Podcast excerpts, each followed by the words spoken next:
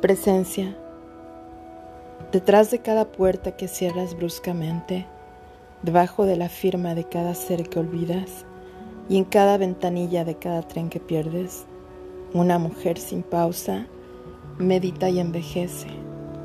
En su mirada inmóvil, con solo detenerte a no jugar los naipes que mezclas cuando mientes, podrías ver la forma segura de tu muerte pero un desconocido te está llamando siempre desde un país de bastos, de copas y de tréboles.